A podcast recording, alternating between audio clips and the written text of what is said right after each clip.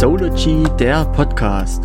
Wir stehen für Transparenz und Enttabuisierung psychosomatischer Krankheitsbilder. Mit diesem Podcast wollen wir Betroffenen, Angehörigen und Hilfeleistenden eine Stimme geben und auf psychische Erkrankungen aufmerksam machen.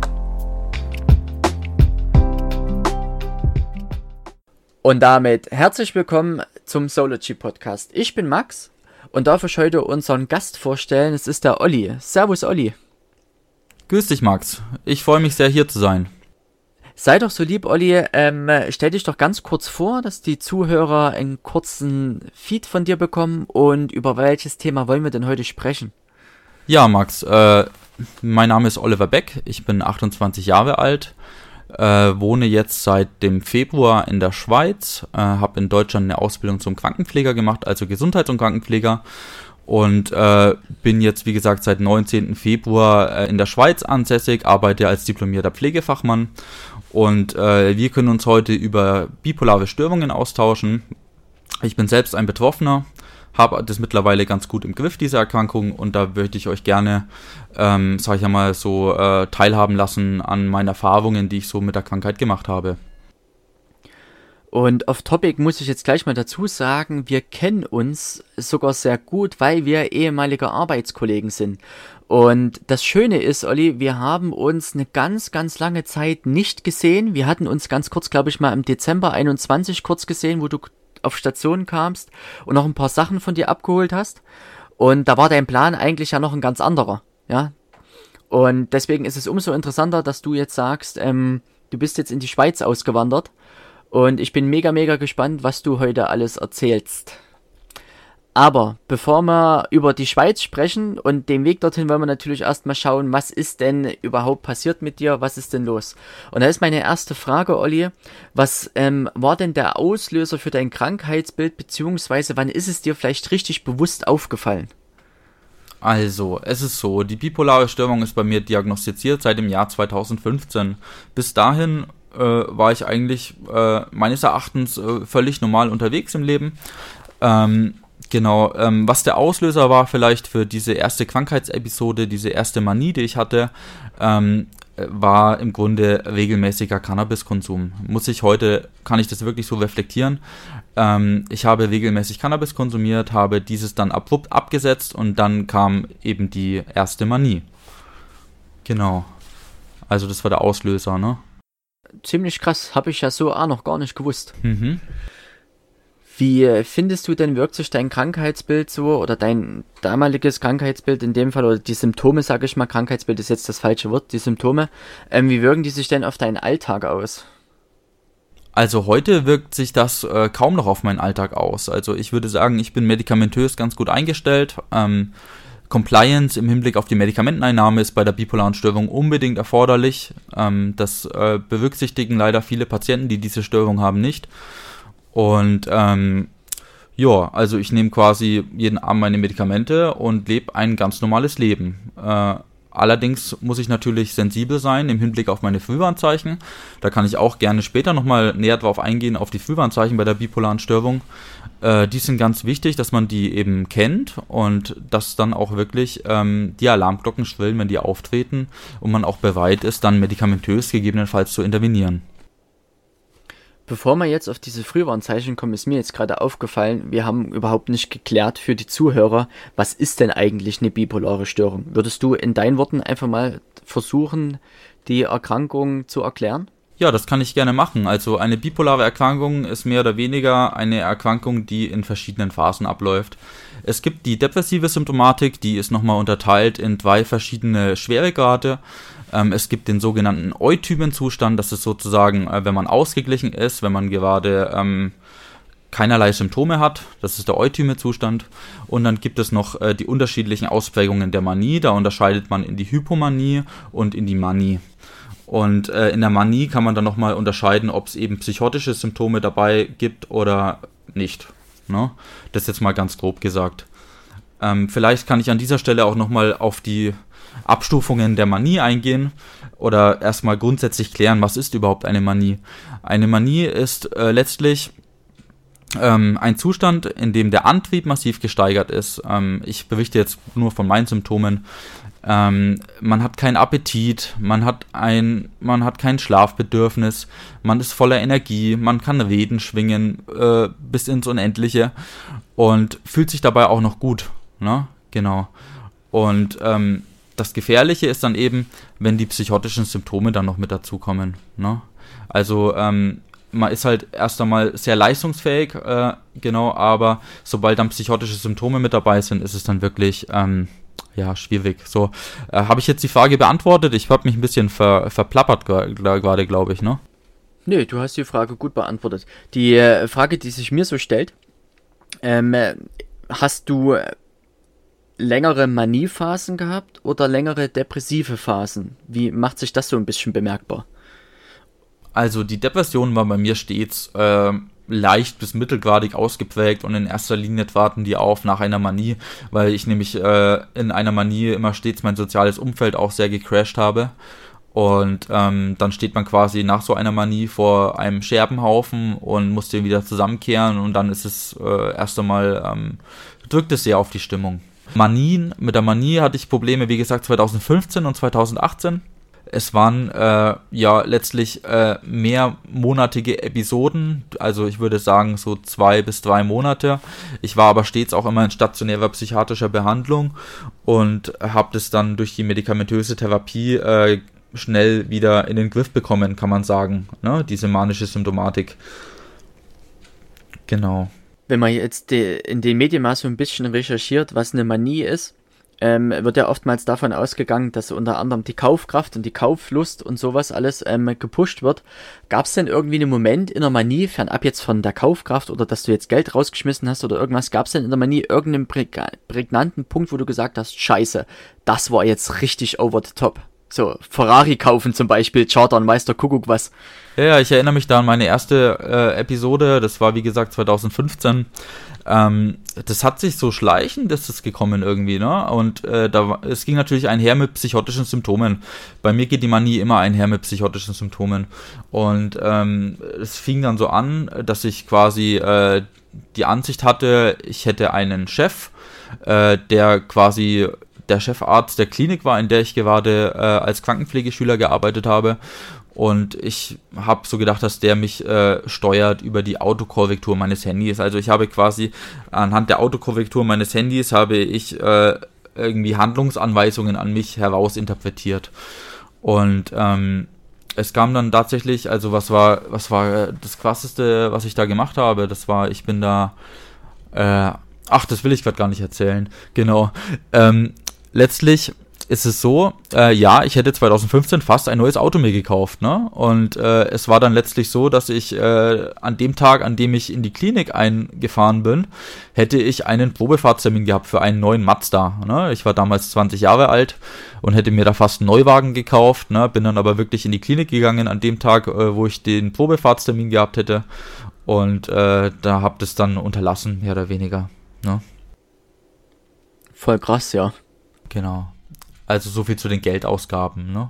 Wie war denn sonst so, ich kann mir das immer so schwer vorstellen, weil wir bei uns ja auf meiner Station, ich habe ja sehr wenig mit bipolaren Krankheitsbildern zu tun. Ähm, wie ist denn so die, die Tagesstruktur? Ja, schwankt die? Kann man in so einer Manie sehr diszipliniert sein und in einer depressiven Episode wiederum nicht? Oder kannst du da ein bisschen näher drauf eingehen? Das interessiert mich. Also ich muss zugeben, Tagesstruktur ist heute auch noch ein Thema bei mir ne, allgemein äh, so ähm, einen Kalender führen, äh, immer alles auf dem Schirm haben, früh aufstehen. Das war schon immer problematisch bei mir.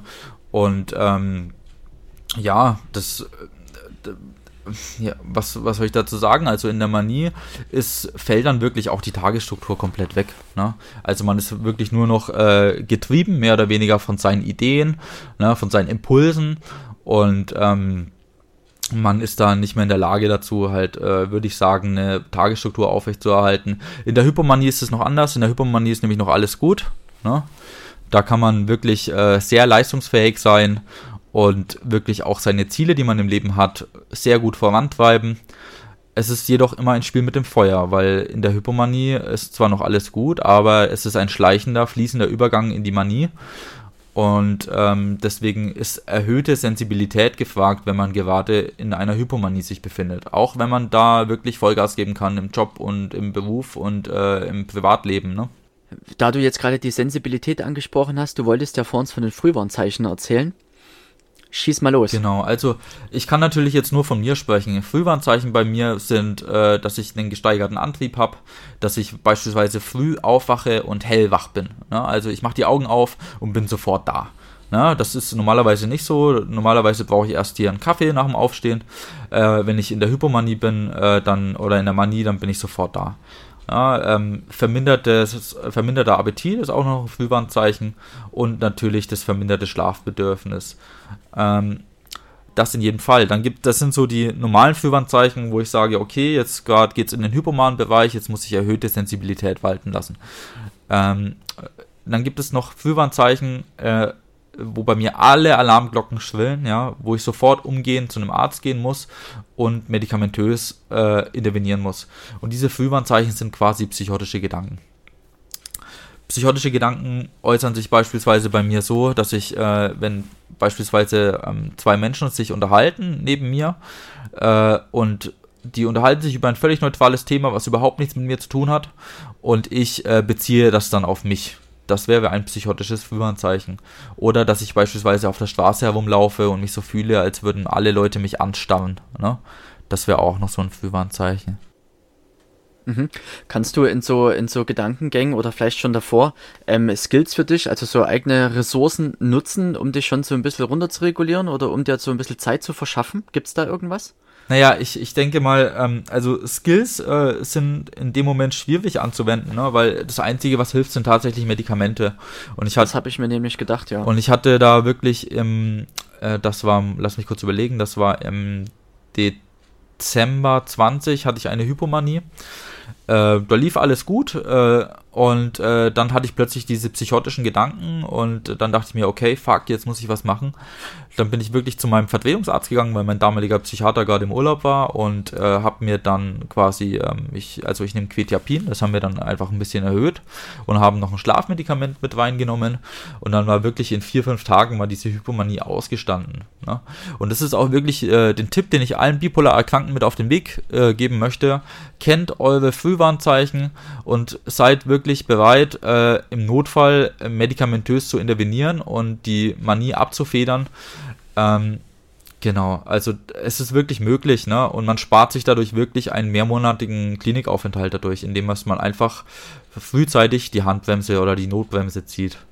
Ne? Ja, und gewinnt dadurch sicherlich deutlich mehr Lebensqualität, ne? Sicherlich.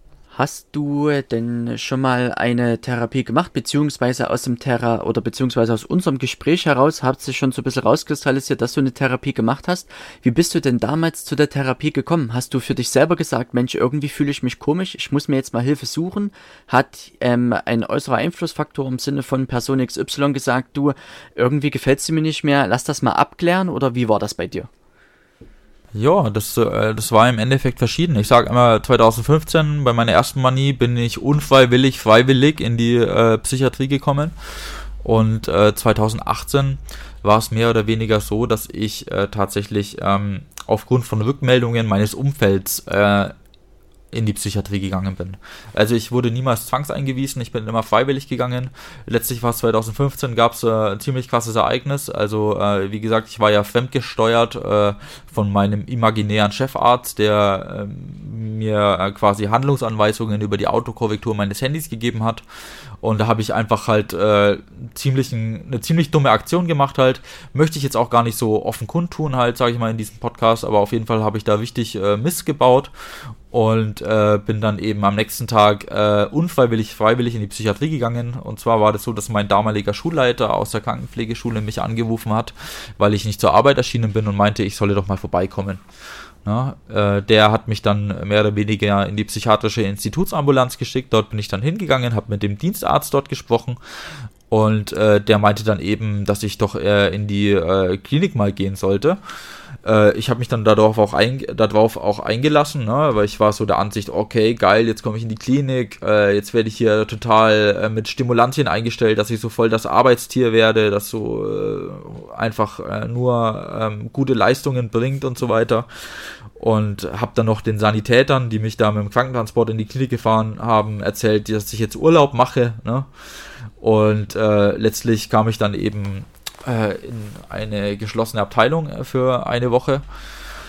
Und ja, und da kam dann mehr oder weniger so das böse Erwachen. Und äh, diese psychotischen Symptome, die ich hatte, die sind eben kleinschrittig erst abgeklungen halt, letztlich komplett äh, nach mehreren Wochen und wenigen Monaten. Ne?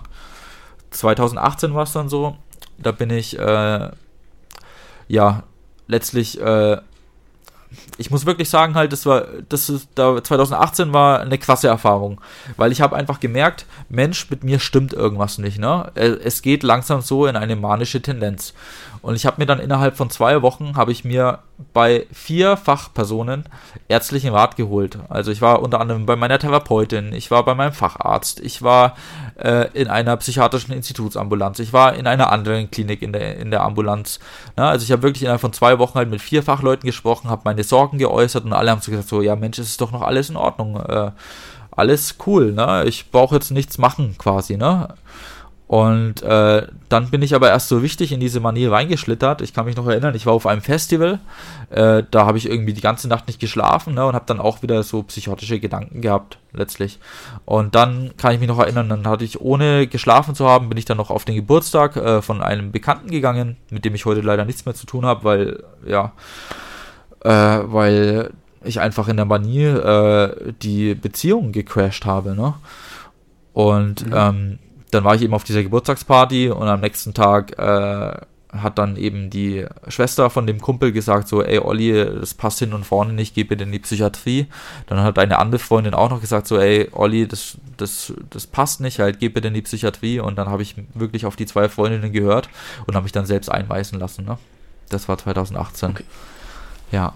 War das dann auch bloß wieder ein Kurzaufenthalt oder hast du so einen richtigen Therapieaufenthalt schon mal gehabt? Ähm, das war im Endeffekt äh, war es immer nur eine psychiatrische Akutbehandlung. Äh, okay. Genau. Äh, also medikamentöse Einstellung und darauf warten, dass die psychotischen Symptome wieder weggehen, dass die Manie äh, in Remission geht und danach wurde ich stets wieder entlassen. Ne? Genau, ich habe mehrmals versucht, äh, Psychotherapien zu machen, aber ich habe irgendwie nie die passende Therapeutin so gefunden oder den passenden Therapeuten. Deswegen habe ich das letztlich äh, jetzt mittlerweile sein lassen, weil ich komme auch so ganz gut zurecht, ne? Ja. Okay. Hättest du dir von den akut ähm, Aufnahme irgendwie was gewünscht? Wurdest du fair behandelt? Hat das alles gepasst oder gab es da irgendwas, wo du sagtest, Mensch, das wäre schöner gewesen, wäre das anders geworden gewesen, anders konstelliert gewesen, ein anderes Setting oder sowas? Im, im Großen und Ganzen, das Setting war okay und ich habe mich auch gerade, also 2015 war es eine grausame Erfahrung wirklich für mich, ne, weil ich einfach auch nicht krankheitseinsichtig mhm. war und nicht compliant war. Und ähm, ich bin damals mit dem Gefühl rausgegangen, ich darf nicht so sein, wie ich bin, ja. Und habe dann die Medikamente wieder abgesetzt, was natürlich das Dümmste ist, was man überhaupt machen kann, ne? Wenn man bipolar erkrankt ist oder wenn man mit Psychosen zu tun hat, einfach die Medikamente absetzen. Das ist das Dümmste, wirklich, das sage ich hier an jeden halt, ne? Setzt niemals eure Medikamente einfach ab. Genau, um auf deine Frage zurückzukommen, 2018, ich war sehr zufrieden mit der Behandlung. Ich habe mich da wirklich auch ernst genommen gefühlt, war mit der ärztlichen und mit der psychotherapeutischen Behandlung sehr zufrieden. Ähm, nur ähm, mit der pflegerischen Behandlung war ich nicht so nicht so zufrieden. Das hat folgenden Grund gehabt. Ähm, ich habe mehr oder weniger immer meine psychotischen Gedanken gehabt und habe die dann äh, Gespräche gesucht mit dem Pflegepersonal und habe da meine Gedanken geäußert, ja, und ich wollte letztlich verifiziert haben, ob das stimmt, äh, was ich da denke, oder ob das eben äh, Schwachsinn ist. Ne?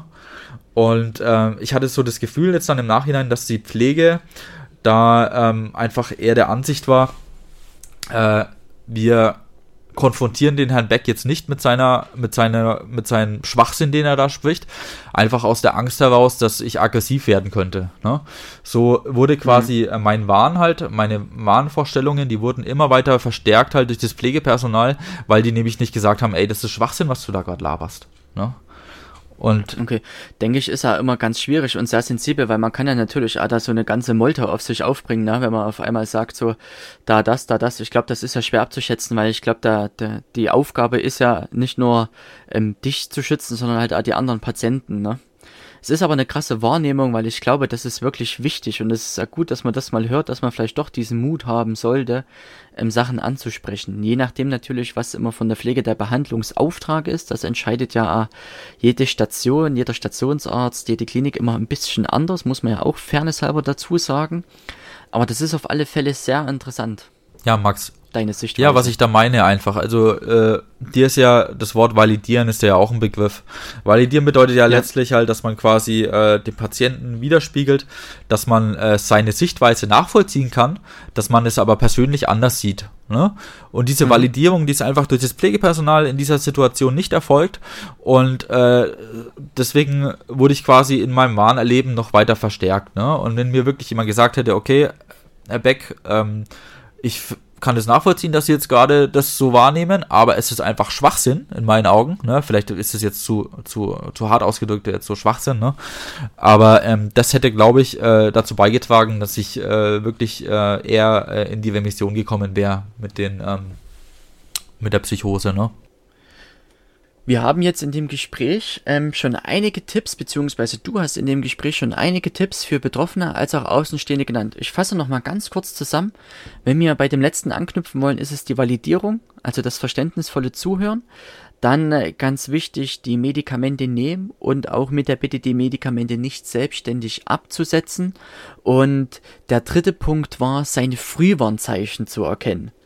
Das sind jetzt schon einige Tipps und ich glaube, das sind sehr aussagekräftige Tipps. Hast du eventuell äh, noch was, was wir ergänzen können für den Umgang mit Betroffenen oder als Außenstehender?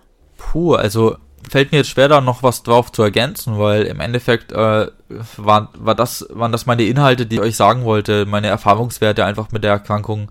Kennt eure Frühwarnzeichen, nehmt eure Medikamente, seid äh, bereit dazu, im Notfall, wenn ihr wirklich in der Hypomanie seid und merkt, okay, jetzt kommen noch mehr Frühwarnzeichen, seid bereit, medikamentös zu intervenieren mit Hilfe eines Notfallmedikaments. Und einfach, was ich euch noch mit auf den Weg geben möchte, ähm, ihr selbst kennt euch am besten. Ne?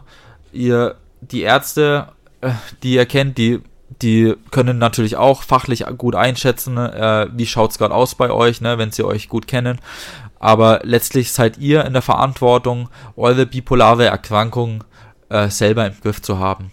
Und da würde ich behaupten, halt, ihr selbst kennt euch besser als jeder Arzt, ja. Und wenn ihr einfach merkt, okay, es geht jetzt in Richtung Manie, dann geht zum Doktor, lasst euch ein Notfallmedikament geben und das ist wirklich, äh, damit spart ihr euch einen mehrmonatigen Klinikaufenthalt im Endeffekt. Ja. Ich weiß, dass die Manie äh, toll ist, ja.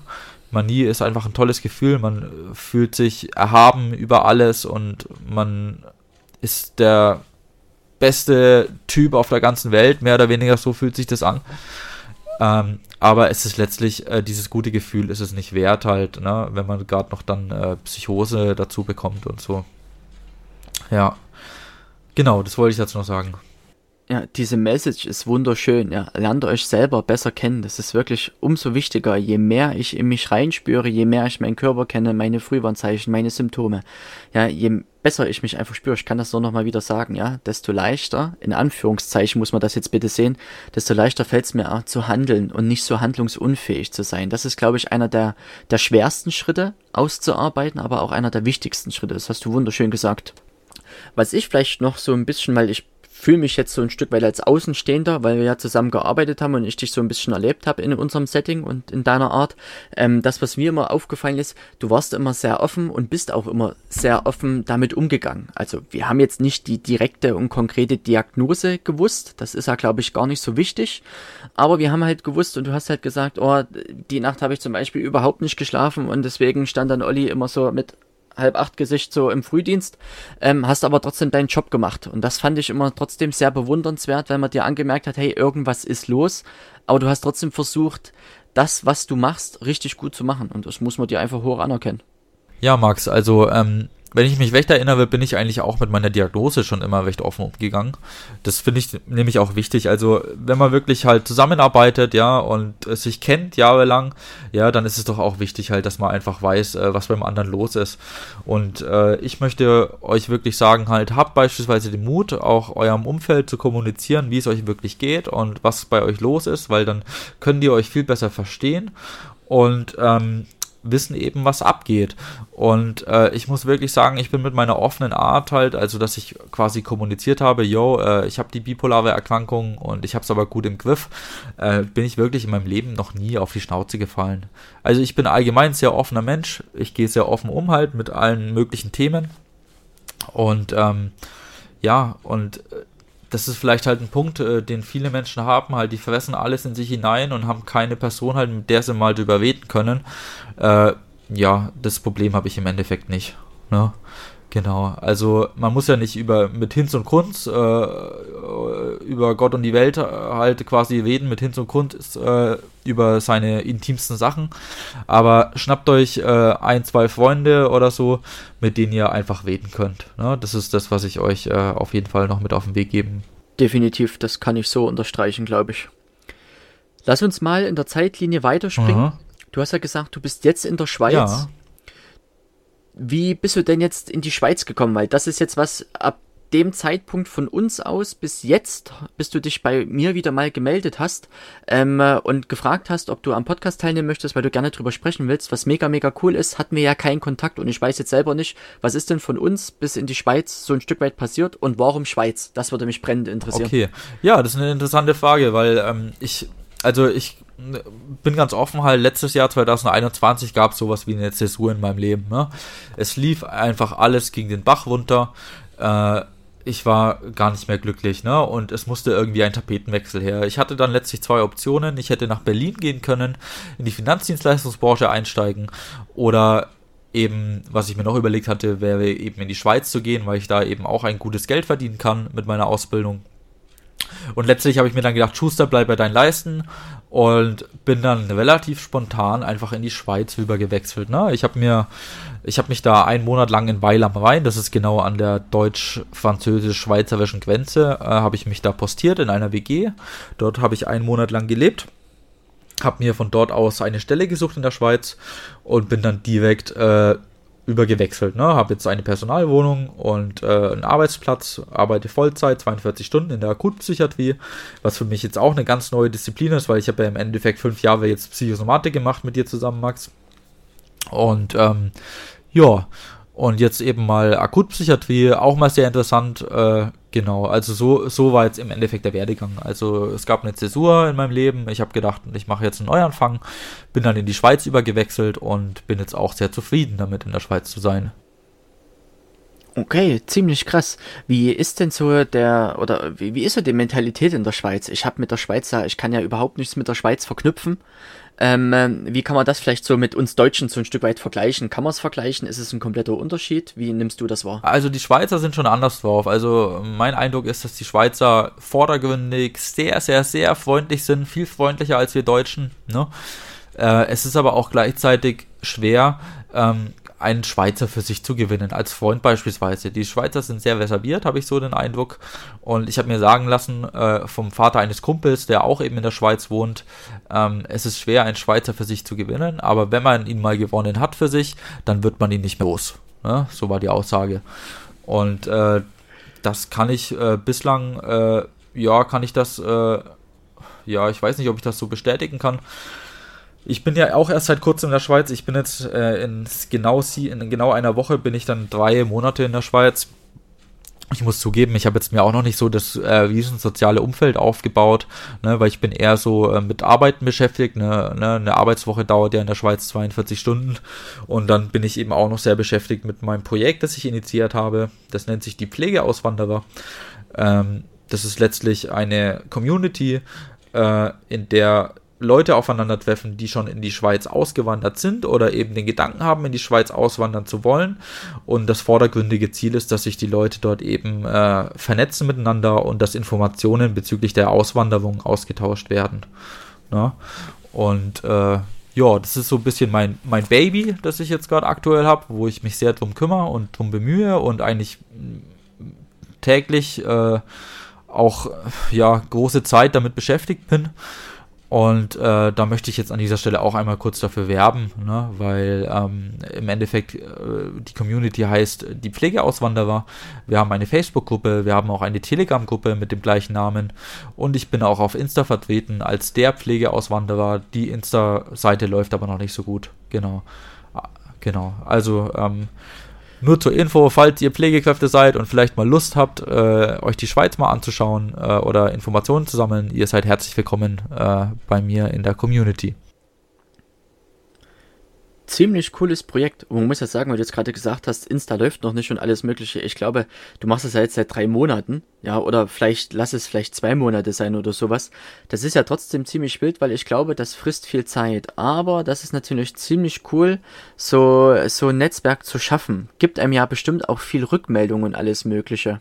Ja, also, ähm, ich bin auch sehr überrascht, äh, wie gut die Kommunikation in dieser, in diesen Gruppen eben funktioniert die Facebook-Gruppe gibt es jetzt circa einen Monat und äh, da finden wirklich auch äh, Diskussionen statt, äh, die auch immer für mich auch äh, neue Sachen, äh, das sind auch für mich immer neue Sachen dabei, die ich noch nicht gewusst habe.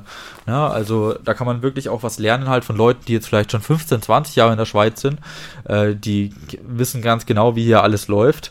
Ähm, das ist im Endeffekt Wissen halt, dass ich mir noch aneignen muss und das auch erst noch mit der Zeit kommt. Ne? Genau. Was auf jeden Fall äh, auch ein Ansinnen ist halt äh, von, von mir und äh, meinem Partner auch in der Gruppe, dass wir einfach auch die Leute bei der Auswanderung unterstützen. Ne, wenn jetzt wirklich jemand sagt, okay, ich möchte jetzt zu dem und dem Zeitpunkt gerne in die Schweiz und ich suche eine Stelle in dem und dem Fachbereich an dem und dem Ort, dann haben wir wirklich auch ein Netzwerk halt, um den Leuten dann wirklich dabei zu helfen, auch eine Stelle und eine Wohnungs, äh, eine, eine Wohnmöglichkeit zu organisieren. Und äh, Genau.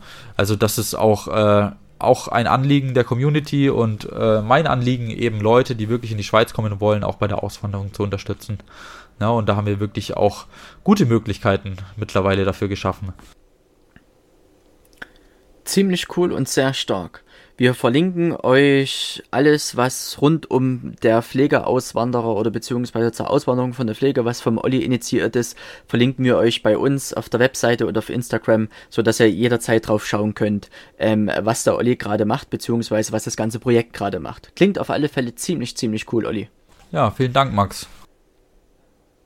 Kannst du denn schon für dich so ein bisschen rausfinden, wie so das Gesundheitssystem in der Schweiz ist? Ähm, Gibt es Unterschiede zu unserem Deutschen? Ich kann mir da wieder gar nichts drunter vorstellen. Oder ähm, ist das ungefähr gleich? Ja, also wie gesagt, ich bin ja erst seit kurzem in der Schweiz, deswegen kann ich da nur ähm, von meinen persönlichen Erfahrungen sprechen. Also was wirklich mein Eindruck ist halt äh, in der Psychiatrie, äh, also die, die Ausstattung und auch die Versorgung der Patienten, beispielsweise äh, was es zu essen gibt und so, ne, das ist viel hochwertiger als in Deutschland. Ne? Diese Normalstation, auf der ich arbeite, ne, würde in Deutschland wahrscheinlich eine Privatstation sein. Ne? Also ich habe ja schon äh, Akutpsychiatrien, auch äh, geschlossene Stationen in Deutschland erlebt. Und wenn man sich da die Ausstattung anschaut, ne, dann ist das echt äh, sehr oldschool im Vergleich zu der Ausstattung, die es in der Schweiz gibt. Ne? Also das ist wirklich was, was mir sehr aufgefallen ist äh, vom Unterschied her. Was auch noch wirklich sehr interessant ist, in der Klinik, in der ich arbeite, da gibt es ein sogenanntes Bezugspersonensystem. Ich kann mich noch erinnern, äh, Max, äh, wie es bei uns damals gelaufen ist. Also äh, die Therapeuten haben quasi ihre Behandlungsplanung gemacht, wir von der Pflege haben unsere Pflegeplanung gemacht. Wir haben im Endeffekt haben wir nebeneinander hergearbeitet, ne? Und es ist irgendwie die Informationen sind nicht so gut zusammengeflossen, wie sie vielleicht äh, hätten zusammenfließen können. Hier ähm, in der Klinik, in der ich arbeite, gibt es das sogenannte Bezugspersonenkonzept. Ähm, das bedeutet im Endeffekt, jeder Patient hat einen Fallführer, das ist ein Arzt oder ein Therapeut, und dem sind dann auch noch zwei Bezugspersonen aus dem Pflegeteam zugeteilt. Es findet dann quasi äh, einmal die Woche ein sogenanntes Kernteamgespräch statt. Da, äh, da ist eben der Fallführer dabei und einer von den Bezugspersonen und natürlich der Patient. Und auf Grundlage äh, dieser Gespräche wird dann auch ein Behandlungsplan äh, erstellt, der auch dem Patienten ausgehändigt wird, wo der Patient auch aktiv dran äh, mitgestalten kann, wie der Behandlungsplan aussehen soll. Und der wird dann eben nach den wöchentlichen Gesprächen evaluiert. Und das finde ich echt toll, weil ähm, es ist einfach, ähm, wie soll ich sagen, die interdisziplinäre Zusammenarbeit funktioniert einfach viel besser. Ja, und äh, das ist wirklich, äh, wo ich sagen muss, also das finde ich toll. Ja. Definitiv. Mittlerweile haben wir das sogar bei uns auf Station. Bloß jetzt bedingt, also das ist nach dir alles passiert, weil wir jetzt auch aktuell wenig ähm, vom Pflegepersonal sind, mussten wir das gerade wieder ein bisschen skippen und können nicht gewährleisten, dass wir die Bezugspflege aufrechterhalten. Aber sobald wir wieder mehr vom Team sind, geht das auch weiter, weil das System einfach übertrieben stimmig ist und es wirklich so, so wichtig ist, ähm, äh, dass man einfach, wie du schon gesagt hast, wirklich so multiprofessionell ähm, arbeiten kann, als auch aber für den Patienten einfacher ist, seine Geschichte, sein Leid nicht immer irgendwie allen mitzuteilen. Natürlich besteht immer die Möglichkeit, dass er das darf. Darum geht's ja nicht, dass man ihm das verbietet. Aber vielen fällt das halt sehr schwer und dass man im Prinzip eine Ansprechperson hat. Und das Konzept, wie gesagt, kann ich nur begrüßen. Das haben wir eben jetzt mhm. auch auf der Station. Hatten das auch vor Corona ein bisschen, aber wie gesagt, jetzt bedingt durch Personalmangel ähm, können wir es gerade nicht gewährleisten. Okay. Okay, ziemlich cool, Olli. Eine letzte Frage habe ich noch an dich und die stellen wir allen Gästen in unserem Podcast und die darfst du ganz allgegenwärtig beantworten. Ähm, ist egal in welche Richtung das, du darfst wirklich frei entscheiden, wie du die Frage beantworten möchtest. Die Frage, wenn du einen Wunsch frei hättest, Olli, was würdest du dir wünschen? Was würde ich mir wünschen, wenn ich einen Wunsch frei hätte? Hm. Also natürlich würde ich mir für mich was wünschen, ja.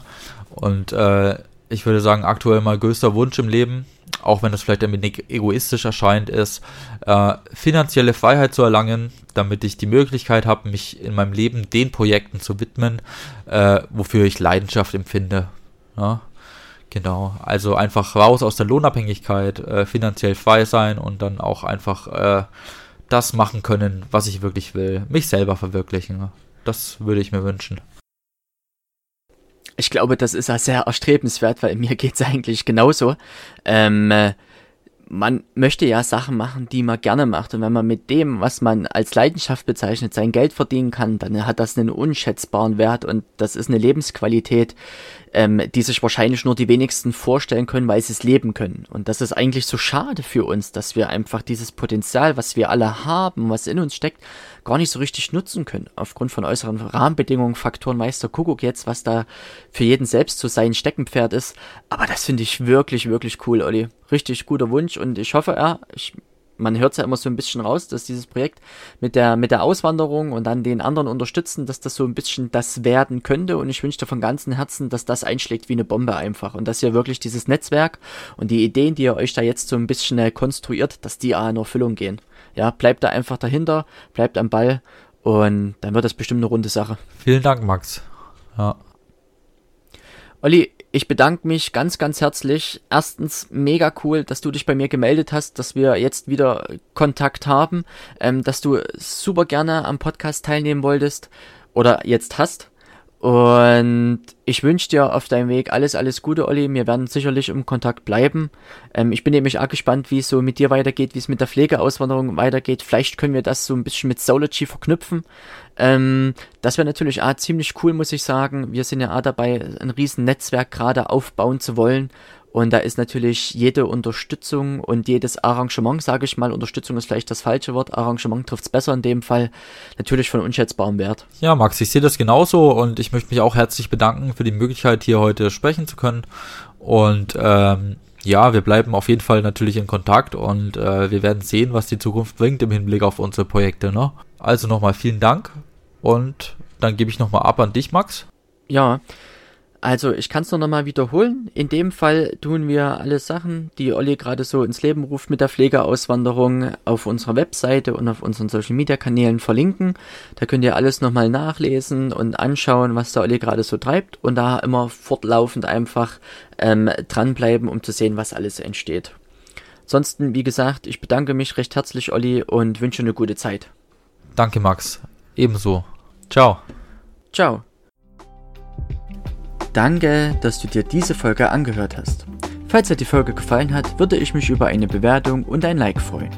Folge uns auch auf Instagram oder schaue auf unserer Webseite sology.info vorbei, um weitere Infos zu erhalten. Dort kannst du uns auch dein Feedback dalassen oder uns kontaktieren, wenn du auch Teil dieses Podcasts werden möchtest oder irgendetwas anderes auf dem Herzen hast. Wir hören uns.